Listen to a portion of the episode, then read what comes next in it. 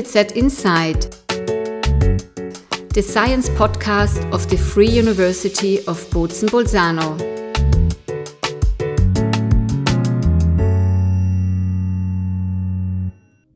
Welcome to our podcast UniBZ Insight. Professor Secil Ugur Yavuz is one of 10 female researchers that we present in our campaign Women in Science. Why did we start this campaign? In few European countries is the proportion of women in science as low as in Italy. Only a third of those doing research are women. So the communication campaign Women in Science should motivate young girls to follow their dreams, not hesitating to start a career in the academic world. Today we talk with Secil Ugur Yavuz, who is the best example of embarking in an academic career, not renouncing having a family. Secil started her studies at the bachelor program in industrial product design in Istanbul, continuing later on at the Politecnico of Milan with a master and also a PhD program. Her focus mainly lays on product design. With her PhD, she focused more on designing wearable technologies and continued her research through forming new interactions in the intersection between physical and digital. This playful line between digital and physical is her main focus now, that she also presents in guest lectures around Europe or lately at the TEDx in Mestre. Professor Ugur Yavuz, you teach and do research at the Faculty of Design and Art in Bolzano, where teaching and learning happens through both studying and projects. Is this interdisciplinary and team based study approach different to the universities where you worked before? Yeah, I think I think it's a little bit different because uh, here in the design and art faculty, especially in the eco-social design master, we work in real life projects together with students, and this allows us to be in contact with the reality, uh, not only staying in the lab setting and doing our research, but going out and then being in the field. And I guess uh, this is one of the um, differences that I would see uh, that this university adds uh, a value into, into my research and my, uh, my academic uh, career. Mm-hmm. And talking about academic career, of course, research is one focus point. Can you maybe explain us the focus of your personal re research? Actually, I have many interests, so it might uh, someone uh, reading my uh, publications might say, "Ah, okay, she's talking about technologies, but textiles uh, and children and, and so on." Therefore, it seems like uh, I'm talking about everything, but in the end, uh, I have a main focus, which is about interaction, new interaction modalities that we human beings can have with digital technologies. This is my let's say, the core point that I uh, focus on. And uh, my aim is really going beyond the screen interaction uh, to involve the whole body, the movement, and the senses. And I generally uh, work with textile materials, and the human body uh, becomes a starting point uh, for the design process for coming up with new uh, interaction scenarios. So my, let's say, approach is not driven by the technology, but driven by the human itself, and um, and uh, and the materials are quite important. Therefore, I could also uh, define my research as a hybrid uh, field where the digital and physical meets. And also, one another aspect is uh, really uh, about uh, open source technology. So, I'm not talking about like advanced uh, technologies, but really the technologies that can uh, be open or do it yourself, or uh, also related to maker, maker culture, that people can openly share and make their own technologies. So, this is also another. let's say extension of what how I've um, defined my research. And maybe another extension lays in one of your recent publications. You published an um, interesting paper on action center design to find opportunities in time of multiple crises. Could you please explain to our audience what is toolkit comprehended and did you refer to the pandemic times talking about multiple crises? Yes, exactly. Yeah, this paper was um, uh, that we published based on uh, our DoD conference. It's a yearly conference that we organize here. And uh, we did one in 2020 where we were talking about multiple crises. And based on the results, uh, we came up with a toolkit uh, that we thought that probably a design approach on uh, thinking about actions, but not only like conceptual thinking around ideas, but uh, how to trigger uh, actions is quite important. And we came up with this open source toolkit that everyone who could like to uh, um, organize collaborative workshops can use. So uh, it can be downloadable uh, from an, from internet, and then you can um, uh, print your templates and card set and uh, create your ideas that could tackle with this multi-crisis that we are living. Yes, we started with pandemic. I mean, we have we had already a lot of crises, but pandemic made us really feel like we are inside the crisis. And then uh, it also tackles with other crises, uh, ecological, economical, uh, social, and so on. Mm -hmm. Let's look a little bit of, at your career. You did your bachelor in industrial product design at the Istanbul Technical University, then continuing with a master in product, service, and system design at the Politecnico di Milano, followed by a PhD program. When was it clear to you that you wanted to get a specialization in interaction design? Actually, during all my uh, design education, I was always interested in digital technologies and using them in an alternative ways. And besides that, I was also interested with uh, textiles and soft materials. Uh, I think during my PhD, I really had the chance to combine these two passions or interests together. And uh, therefore, I worked on wearable technologies. And during my PhD, I entered more and more into interaction design and uh, I combined it with my product design skills. So uh, I think it also makes it a little bit more unique than just uh, focusing on interaction design, but uh, having this knowledge uh, of um, how to deal with a product uh, in a smaller scale.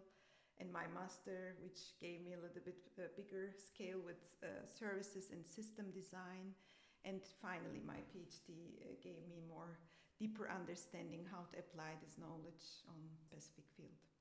We lately met in your office, and there you can see you have these uh, wearable textiles, little toys, etc. So you focus on designing te technology with and for children. And which research is behind these projects? Yeah, actually, uh, one of the focus is also uh, working with children. And uh, of course, today we are living in a world where children are the digital natives that are born into a totally digitally augmented world.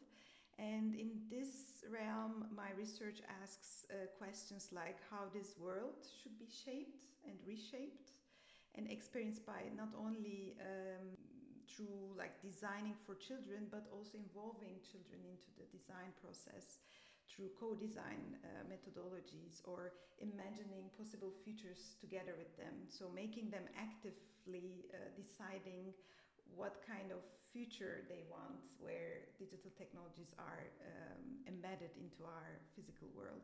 So I would say it's more about uh, co-designing with them uh, rather than designing for them uh, yeah, so this is mainly my research uh, that's, mm -hmm. that's behind the topic. And talking about decision making and future, as a researcher in the academic world, one has to be inclined to move several times during his or her career. And how do you live this aspect of being a nomad, uh, sometimes having a family? Yeah, actually, the, academic career, uh, as you said, uh, made me move uh, many times. But also, when I'm fixed in a, in a faculty, we always move for conferences and other events that we need to always keep ourselves updated and publishing and sharing our work with the other scholars and other academicians. Therefore, being nomadic is the right term uh, to use. Of course, it's challenging and time consuming, but I also see a lot of enriching parts on, on that. So you meet new people, enlarge your network, you learn new knowledge and cultures while uh, doing that, and different points of views you you put in your luggage, let's say. But the important I think it's to keep the balance while you're doing that. So uh, you should also dedicate some time to your family and then organize uh, your time frame and so on.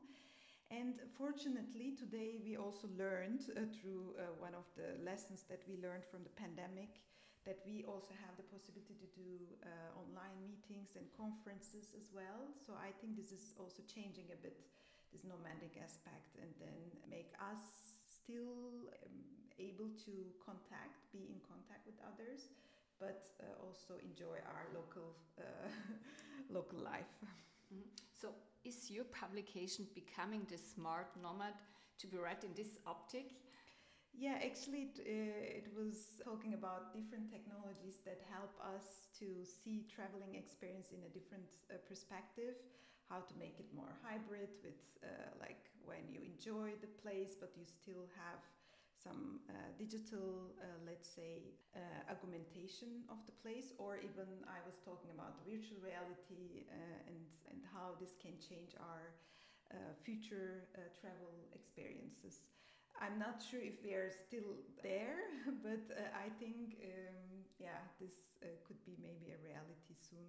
We might also change our travel habits. I think we should also change it because of ecological crisis that we are living uh, in the in the world. So that that would maybe another that would be another reason that we should uh, in emergently changing our habits, mm -hmm. travel habits. So you talked a little bit now about your career.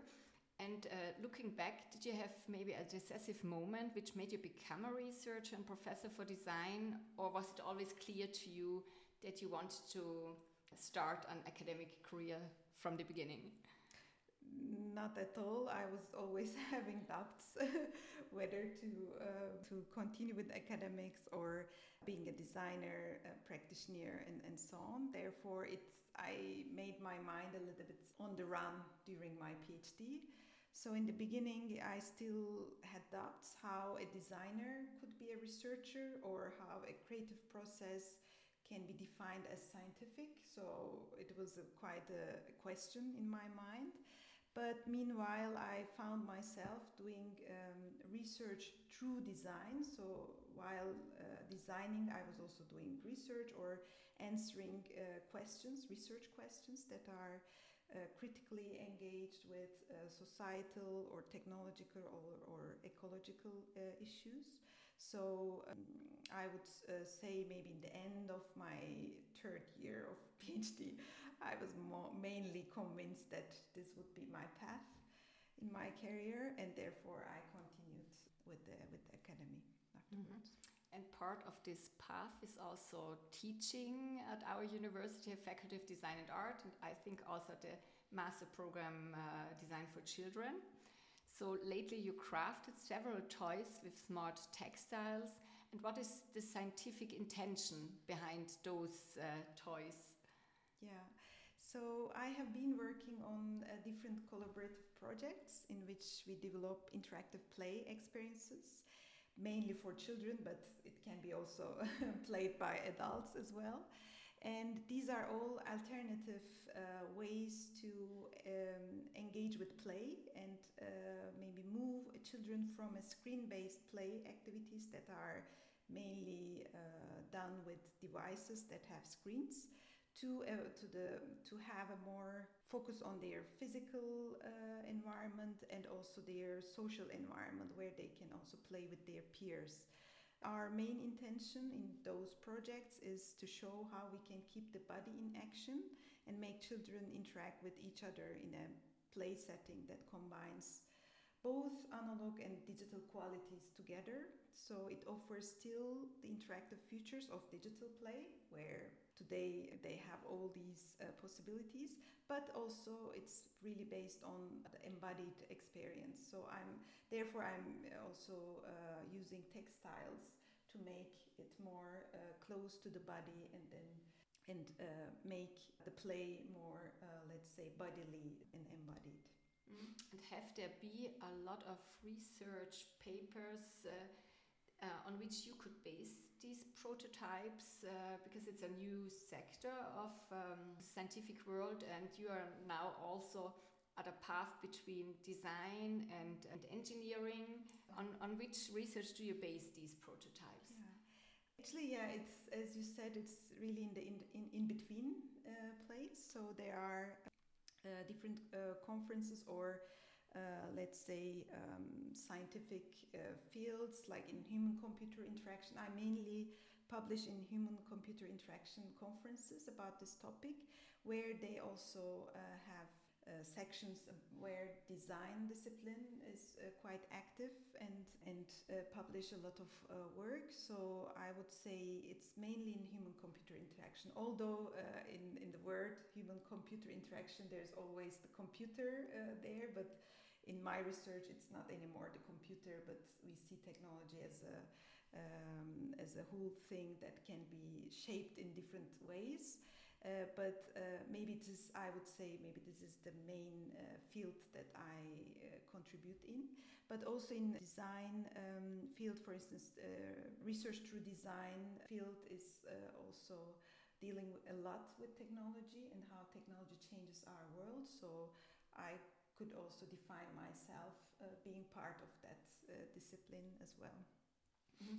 I saw that you also do research on sustainable textiles, giving reviews and strategies for product lifetime extensions. Do you try in your research to combine smart textiles with lifetime extensions, or to put it in this way, is the educational side more important than um, the longevity or vice versa? Yeah, uh, actually, uh, I have done a couple of workshops, participatory workshops, in which I combined e-textiles with mending and repairing techniques. And those workshops, uh, they were called uh, Abiti Parlanti. Uh, so in these workshops, uh, the participants could embed audio stories into their clothes, old garments or garments that have some, let's say, um, broken parts or um, some damage uh, and, and so on. And we could uh, embed uh, like e-textiles, like conductive yarns through some very traditional techniques, but still uh, using the technology and some, uh, let's say, processors, special processors, could uh, make them talk.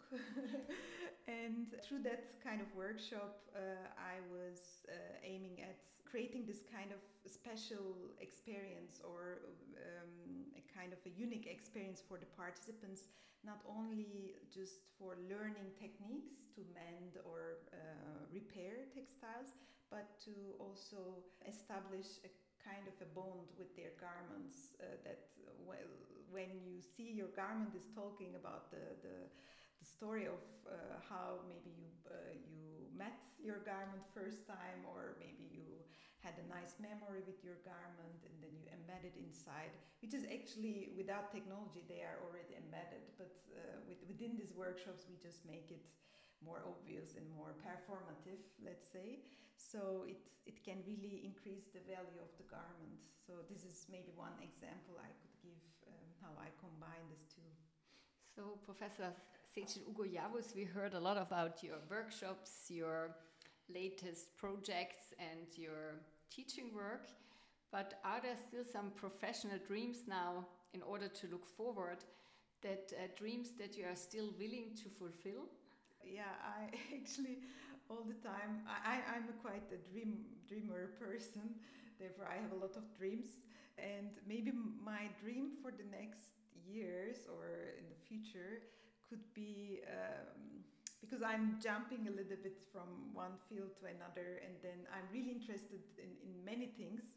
So I would wish my for myself to have uh, more focus, uh, especially on this uh, what we have been talking more textile-based and technology-based uh, research, and combine it in in a very um, more stable way that I can really focus on it without. Um, extending it too much. So maybe this would be rather than a wish than a dream for myself to to define uh, a, a, little bit better my focus and then get into a deeper understanding on how this could also uh, bring impact uh, to the society and uh, to uh, to people's life and and so on. So maybe this is what I would say. Thanks, thanks a lot, Professor Secil Ugur Yavuz, who teaches design at our Faculty of Design and Art. Uh, this was the podcast UniBZ Insight. You are listening to the series Women in Science. Please meet us again in two weeks in order to come to know other female researchers at the Free University of Bozen-Bolzano.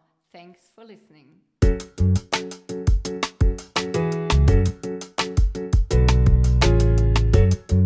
This was UniBZ Insight, a production of the Free University of Bozen-Bolzano.